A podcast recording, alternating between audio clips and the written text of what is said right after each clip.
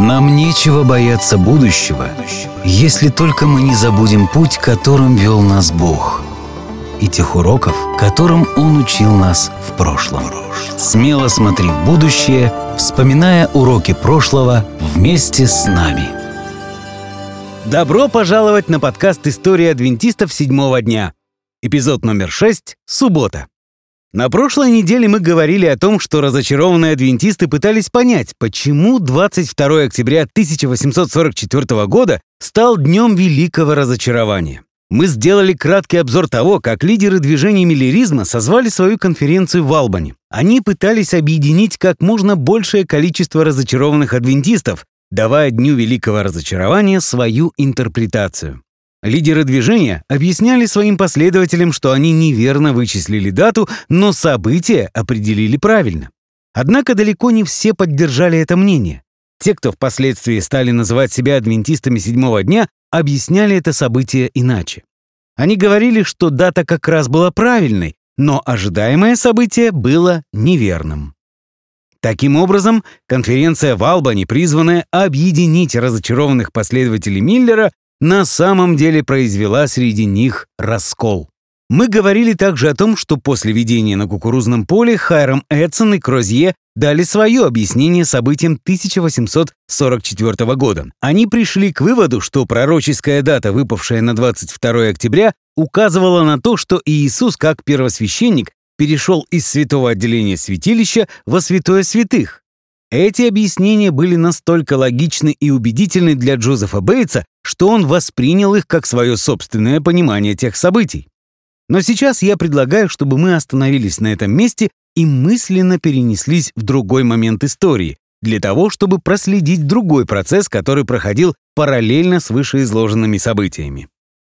Итак, представьте себе картину. Бейтс, Крозье, Эдсон и некоторые другие люди сидят в каком-то помещении и о чем-то увлеченно беседуют.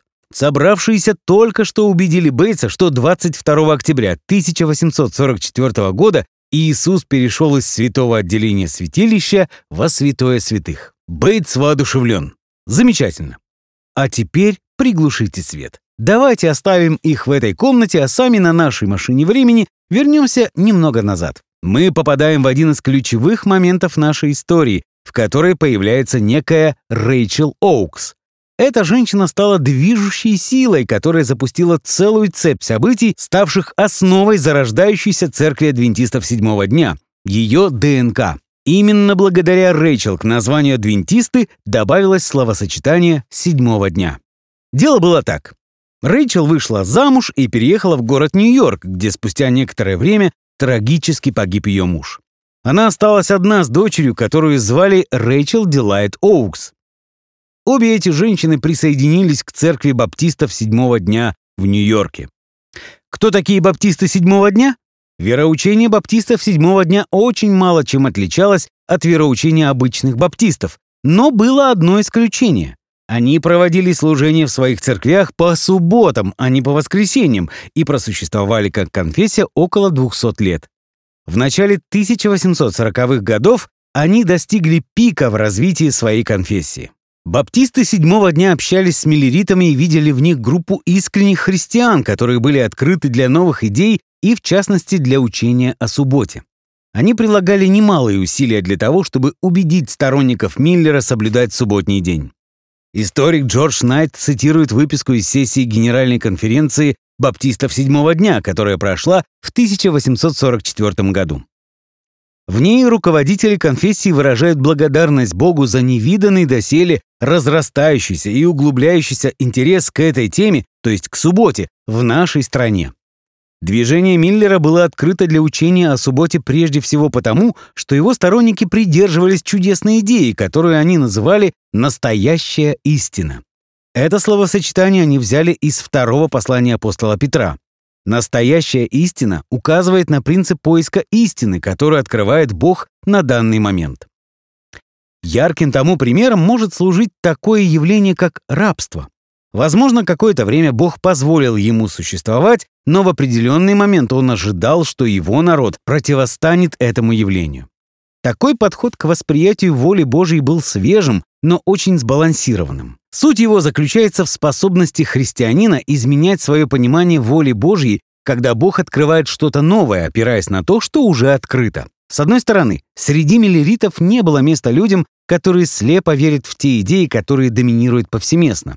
С другой стороны, настоящая истина не давала повод христианину сегодня верить в одну истину, а завтра в другую и колебаться в своей вере. Все новое должно гармонировать с ранее открытой истиной. И это была реально новая жизнь, которая позволяла укорененным в традициях своей конфессии христианам проявлять большую открытость. По этой причине баптисты седьмого дня считали миллеритов более отзывчивыми к истине христианами, чем остальное большинство. Однако большинство миллеритов все же отвергли идею соблюдения субботы на конференцию в Албани в 1845 году. Но это не помешало небольшому остатку прислушаться к новой истине и начать соблюдать субботу, как это сделала маленькая церковь в Нью-Хэмпшире. Овдовев, баптистка седьмого дня Рэйчел Оукс покинула Нью-Йорк и в 1844 году переехала в штат Нью-Хэмпшир, потому что ее дочь Рэйчел Дилайт устроилась на работу учителем в городе Вашингтон. Так как в тех окрестностях не было церкви баптистов седьмого дня, мать и дочь стали посещать церковь миллеритов. Они чувствовали себя там вполне комфортно до того момента, пока церковь не посетил пастор Фредерик Уиллер, который прочел проповедь о десяти заповедях. После проповеди Рэйчел Оукс упрекнула бедного пастора, высказав ему следующее. Я хотела сказать вам, что вам следует отодвинуть стол для проведения вечери Господней подальше, закрыть его скатертью и не возвращаться к нему до тех пор, пока вы сами не начнете соблюдать все Божьи заповеди. Вы сами постоянно нарушаете одну из них. Вы соблюдаете папское воскресенье вместо субботы Господней. Ух, вы думаете, она сказала это после фразы типа «Как дела, пастор? Как ваши дети? Мы вас очень ценим». Как бы не так. По-видимому, вдова Оукс не принадлежала к тому типу женщин, которые обладают дипломатическими навыками. Но слова, которыми она ранила пастора Уиллера, возымели эффект посеянного семени. Чем больше Уиллер погружался в Писание, изучая важность седьмого дня субботы, тем больше он убеждался, что Рэйчел Оукс была права. Здесь стоит отметить, что когда мы говорим о значении субботы для адвентистов, то как в те времена, так и сегодня мы говорим не только о том, в какой день человек ходит в церковь. Для Оукс и Уиллера и других ранних верующих, которые соблюдали субботу, необходимо было определить день, который Бог определил как день покоя — субботу или воскресенье. Дворец во времени, так назовет его позже Авраам Хэшель. В этот день верующим христианам необходимо было оставить работу и проводить время в духовной активности в кругу семьи и друзей.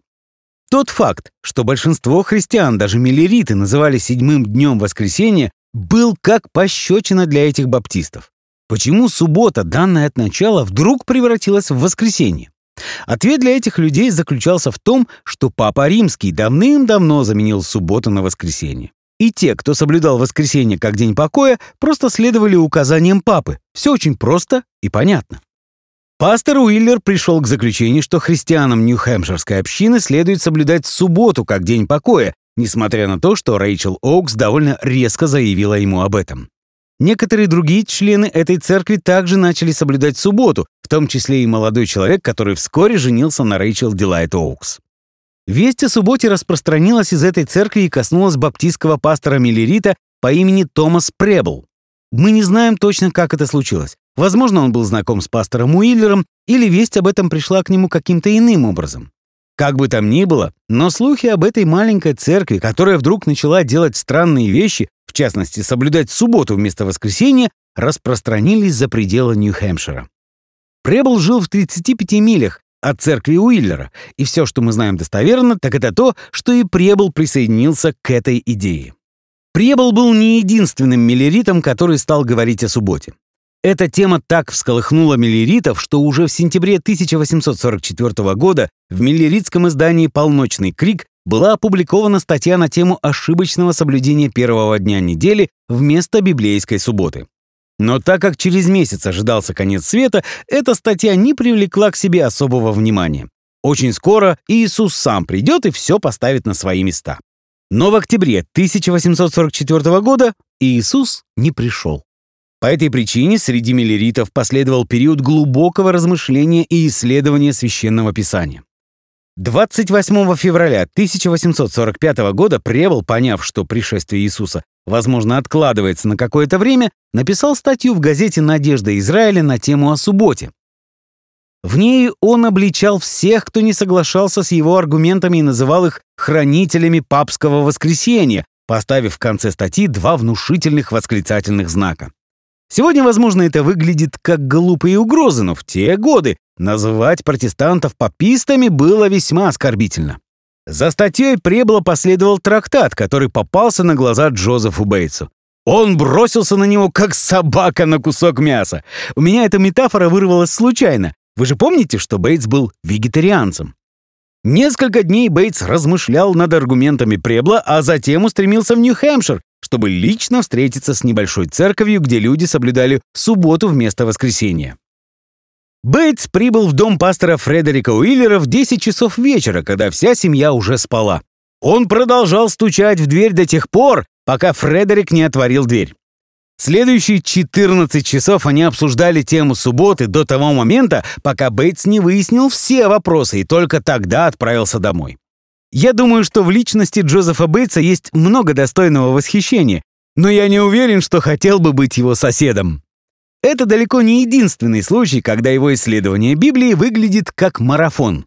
Через 14 часов непрерывной беседы я начал бы верить всему, что Джозеф Бейтс хотел бы мне сказать. По пути домой, когда Бейтс пересекал мост из Фейрхевена в Нью-Бетфорд, его встретил сосед по имени Джеймс Мэдисон Холл. Он поприветствовал старого капитана. «Капитан Бейтс, какие новости?» «Новость такова», — ответил Бейтс. «Седьмой день — это суббота, и мы должны соблюдать ее». Через две недели Джеймс Мэдисон Холл уже соблюдал субботу. После этого Бейтс с трактатом Пребла отправился к своему другу в группу по изучению Библии и заявил там, что седьмой день — это суббота. Этот человек по имени Гурни был третьим, кто изменил свои взгляды под влиянием Бейтса, после Джеймса Холла и его жены. Будучи первым новообращенным, Холл из чувства благодарности Бейтсу назвал своего единственного сына Джозеф Бейтс Холл. Затем с Бейтсом начало происходить нечто странное. Он начал сомневаться в том, что он проповедовал. Возможно, поначалу энтузиазм принятия новой идеи накрыл Бейтса своей новизной, но теперь ему постоянно приходилось доказывать правильность своего взгляда, приводя хорошо аргументированные доказательства. Ведь если люди ходили в церковь по воскресеньям в течение почти двух тысяч лет, то у них наверняка были для этого веские аргументы. Мерлин Бёрд предположил, что внезапные сомнения Бейтса были вызваны тем фактом, что почти все, кто начал соблюдать субботу после прочтения трактата Пребла, впадали в крайности. Вероятно, Бейтс забеспокоился, увидев компанию, в которую он попал. Однако это была всего лишь кратковременная остановка. Всю свою оставшуюся жизнь неутомимый Джозеф Бейтс продолжал соблюдать субботу. Что же касается жены Бейтса Пруденс, то Артур Сполдинг рассказывал историю о том, что Бейтс привозил Пруди в церковь по воскресеньям. Он высаживал ее, но сам отказывался посещать служение в день папской субботы. Учитывая то, что мы знаем о Бейтсе, нужно отдать должное Пруденс, которая сопротивлялась его неистовому напору до 1850 года, когда она в конце концов приняла субботу как день покоя. К сожалению, и сам Пребл не избежал периода сомнений, кульминацией которого стал 1849 год, когда он вернулся к соблюдению воскресенья. Позже он написал книгу против субботы как дня покоя, которой он горько разочаровал тогдашних адвентистов седьмого дня. Но этот новый труд был не в состоянии затмить влияние его первого трактата, и это в большей степени благодаря такому энтузиасту и неутомимому труженику, как Джозеф Бейтс. Нельзя не упомянуть Джона Невинса Эндрюса, который также ознакомился с трактатом Пребла о субботе. Эндрюс станет настолько влиятельным человеком в адвентистской церкви, что его именем назовут один из ведущих университетов. Хотя ему было всего 15 лет, когда он узнал о субботе, он продолжил исследование этого вопроса и стал главным церковным богословом по этой теме. Интересно заметить, что адвентистские богословы, такие как Джордж Найт, отмечают, что у Бейтса и его сторонников был законнический подход к соблюдению субботы. «Мы должны соблюсти весь закон, если хотим быть спасенными», снова и снова заявлял Бейтс. Подобные заявления вызвали бы неодобрение у современных адвентистов, вызывая чувство неловкости от того, что вопрос соблюдения субботнего дня преподносится как спасение через дела. Я упоминаю об этом не для того, чтобы упрекнуть Бейтса, но чтобы подчеркнуть тот факт, что впереди было много работы.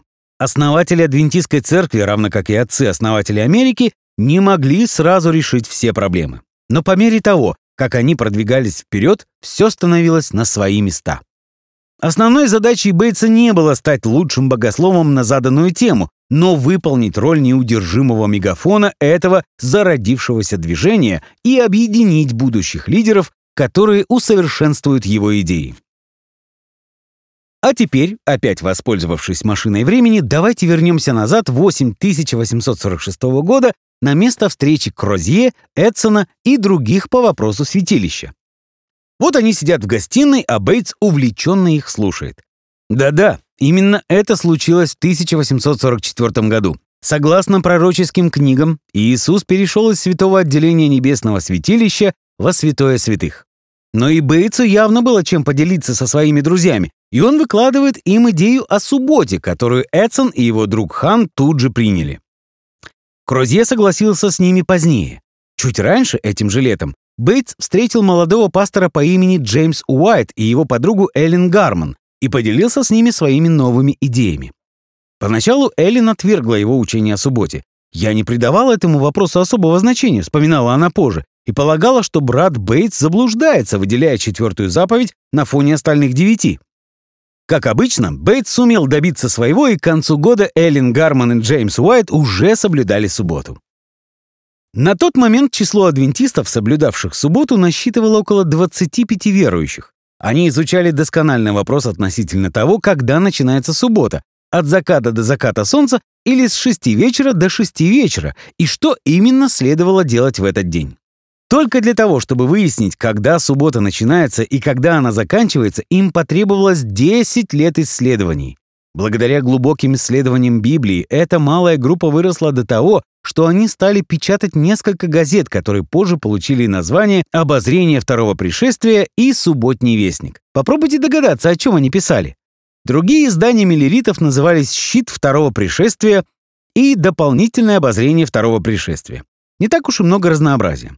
Новой была вторая часть названия — «Субботний вестник». В данном издании печаталась первая формулировка богословских основ этой новой группы. В ней сочетались их вера в скорое пришествие Иисуса с убеждением, что именно суббота является Господним днем покоя. Позже те, кто принадлежали к этому движению, стали именовать себя адвентистами седьмого дня. Первый выпуск издания 1850 года был полностью посвящен субботе. В качестве авторов выступали Джозеф Бейтс, Джеймс Уайт и Джон Эндрюс. Интересно, что в первом выпуске ревью была напечатана статья, порицающая бывших миллеритов за то, что они были лаодикийцами. Это звучало как оскорбление и было равноценно эпитету «филистимлянин». Термин «лаодикийцы» уходит корнями в книгу Откровения 3, главу, где ладикийская церковь описана как теплая и безразличная. Лаодикийская церковь находилась в духовном упадке, но не осознавала этого. Бейтс, Уайт и Эндрюс верили, что адвентисты-миллериты стали именно такими после конференции в Албани в 1845 году. Почему?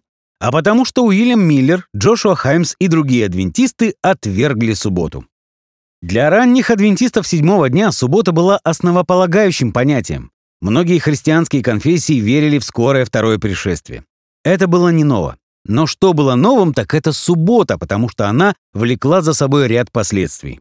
И если согласиться с тем, что суббота была установлена при творении и подтверждена в десяти заповедях, то получается, что соблюдение воскресенья представляет собой отвержение христианами закона Божия.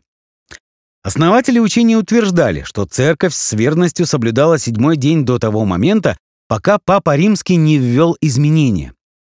Следовательно, соблюдение воскресенья — это дань папе, независимо от того, протестанты или нет.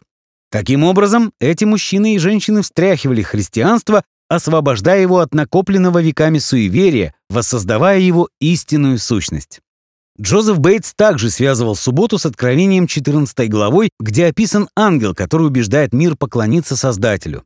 Бейтс знал, что суббота была дана в десяти заповедях как памятник творческой роли Бога.